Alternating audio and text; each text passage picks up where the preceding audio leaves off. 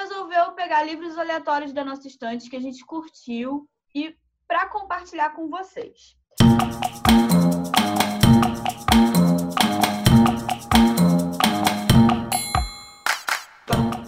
Eu, eu, sempre escrevo textões no Facebook falando sobre todo, tudo que tá acontecendo na vida aleatória. Mas eu fiquei pensando, né? Por que, que a, sexualidade do outro incomoda? Por que falar de, de sexualidade incomoda? Por que, que é tabu para você? Porque se, eu, eu, eu, sempre acho que se é tabu para mim, é porque alguma coisa tá errada comigo, não com o outro. É, eu vi um episódio de Jojo Juju, não sei como se pronuncia o nome dela, que era foi um episódio muito interessante que ela falou assim: bateu, doeu, pega que é teu. É isso. Se falou de sexualidade, doeu em você, pega que é teu. Então, bateu, doeu, pega que é teu, fica a dica aí. Seguinte, eu trouxe para vocês. Por que eu estou falando de sexualidade? Porque eu trouxe para vocês um livro. Foi o meu primeiro livro eu falo pornô, mas ele não é pornô, é erótico, mas ele é pornô também. Gente, esse episódio vai pegar fogo hoje. Finalmente chegou o episódio que a gente falou no livro Hot. Exatamente, o episódio que a gente tira a roupa, mentira.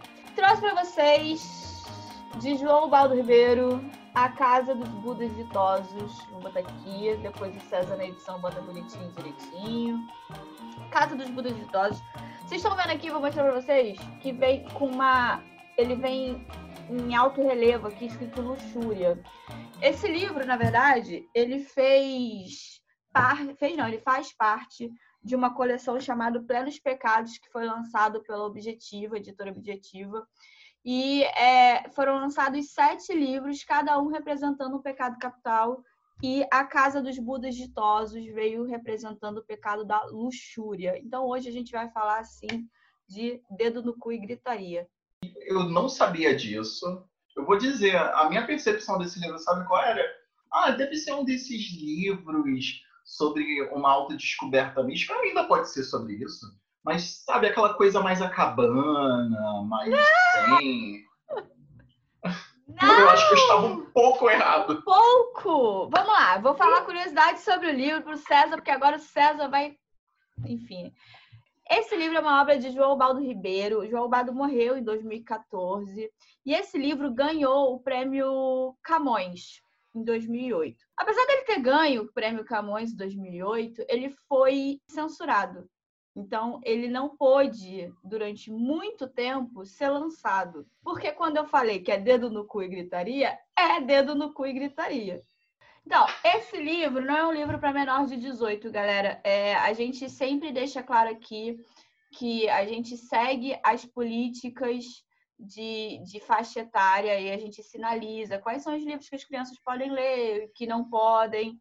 E esse não é um livro para crianças, tá?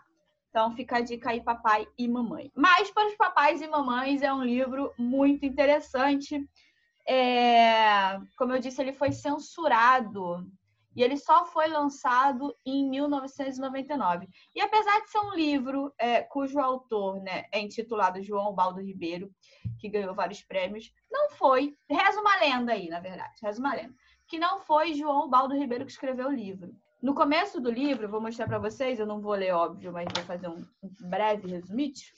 No começo do livro, nessa primeira página, não sei se dá para ver, tem uma nota que é assinada pelo autor, tudo bonitinho. E ele está contando que ele foi chamado, nessa nota ele foi chamado para escrever um livro sobre a luxúria, né, o pecado da luxúria, para fazer parte dessa, dessa coleção da, da editora Objetiva. E ele não tinha uma história e ele começou a ele colocou Aí jogou pra rolo, falou assim, gente, quem tiver história sobre luxúria e tal, me manda pra gente fazer um compilado, pra ver se eu tenho ideia e tal. Jogou aí na boca de Matilde. E aí uma senhora de 68 anos, baiana, que residia no Rio de Janeiro, que não se identificou, ela se identifica no livro como CBL, que são as iniciais do nome dela, né? CBL. Mas ela deixa claro que nem isso pode ser verdade, né? Nem isso é, pode ser verdadeiro, já que ela alterou o nome dos personagens do, do, do livro. Ela mandou uma caixa fechada para ele, com um livro em cima. Ele, ele, recebeu uma caixa com várias fitas cassete, sabe? Fita, coisa antiga, fita cassete. E um compilado de, com um livro. E aí eram muitas fitas. E aí ela, nesse compilado, ela vai escrever uma carta. E ela escreve uma carta para ele contando que ela viu que ele estava procurando é, assuntos sobre luxúria e ela resolveu que aos 68 anos de idade era a hora dela contar para o mundo as suas aventuras e desventuras sexuais e ela gravou as fitas. Então, ele tinha esse áudio e o livro que, ela, que ele recebeu foi a transcrição desses áudios. Então, ela fez tudo para ele. Ela gravou os áudios e ela transcreveu os áudios. E aí nessa nota ele fala é fantástico. Nessa nota ela fala, ele fala, ela fala que é, gostaria muito de ser publicada, apesar de é, não quer ser identificada, porque o intuito dela não é ganhar dinheiro, nem provocar tesão. Ela fala isso na nota: meu intuito não é ganhar dinheiro, nem provocar tesão com esse livro. É só simplesmente contar que as, as mulheres são livres e elas podem fazer o que elas quiserem dentro da sua sexualidade. E eu achei isso fantástico vindo de uma mulher de 68 anos. Posto isso, vamos falar um pouquinho sobre o livro. Então, CBL não é identificado, né? Não é identificada, a gente sabe que ela é baiana, reside no Rio de Janeiro, tem 68, 68 anos e mandou uma caixa de livros, uma caixa de livros não, desculpa, uma caixa de fitas para o João Ubaldo e que ele publicou o livro depois de ter sido censurado. É, o livro ele é narrado em primeira pessoa, o que é por motivos óbvios, já que ele veio de uma transcrição de fitas e na fita ela fala em primeira pessoa. E é um livro que vem contando tabus, que, que tô contando não. Ele vem quebrando tabus, né? Ele fala de forma escrachada mesmo sobre sexo, droga, sobre machismo, sobre feminismo, porque é um livro, sobretudo, feminista. É uma, é uma mulher que conta suas aventuras sexuais com homens, com mulheres, com homens e mulheres, com o irmão, ah, com o pai.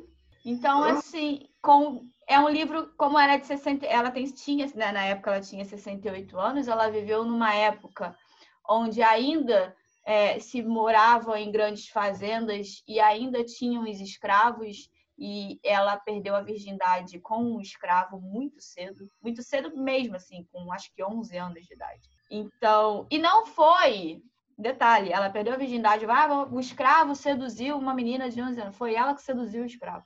Queria deixar isso muito claro. Então, é um livro que vai falar sobre pedofilia, vai falar sobre machismo, vai falar sobre preconceito, porque ela sofreu uma mulher à frente do seu tempo que fala sobre sexualidade da maneira que ela fala. Eu não tenho outra palavra para falar para vocês. Ela fala de sexualidade de maneira escrachada. É um livro que mesmo que ela fale assim, ó, eu não tenho a intenção de provocar tesão com esse livro. Eu só quero que as mulheres saibam que elas são livres para elas fazerem o que elas quiserem. Mas é um livro que, se você ler, te provoca tesão. É um livro que te provoca tesão.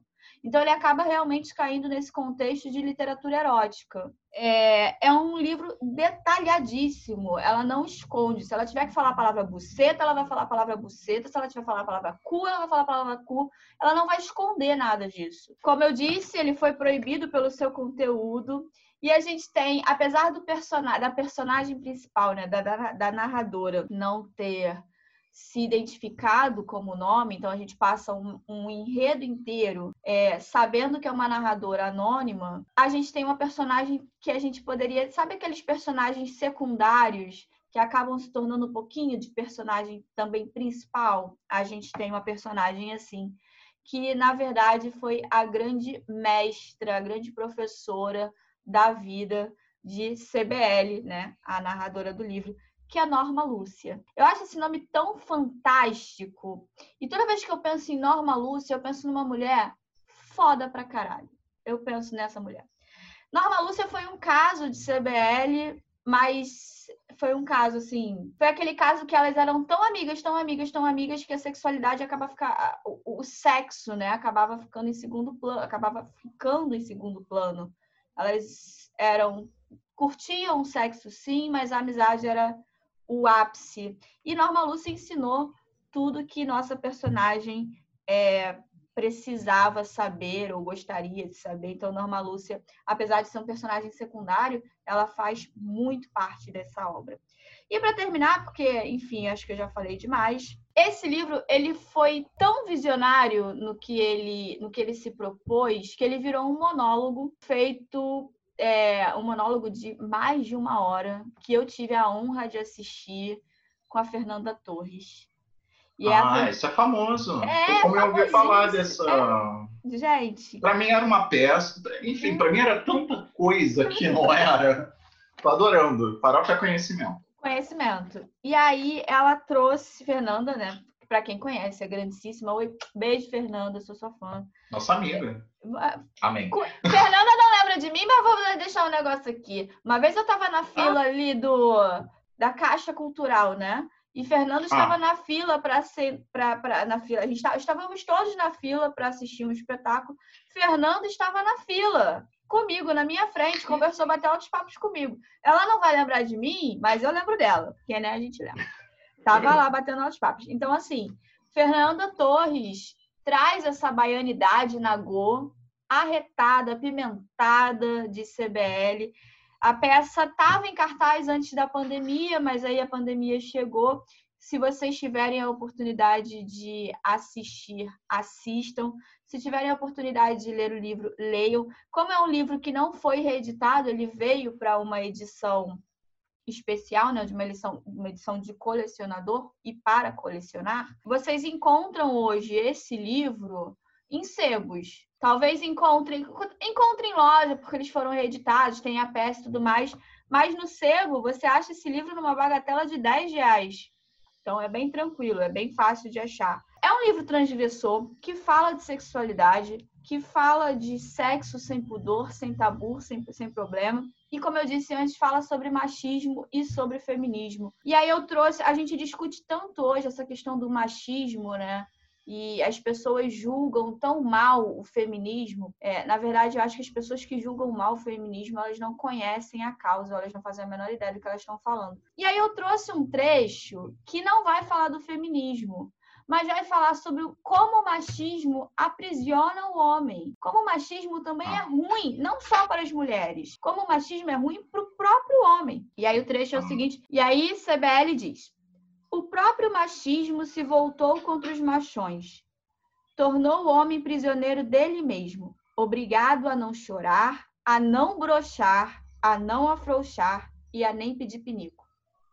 Fica a dica aí ao livro da minha estante de hoje.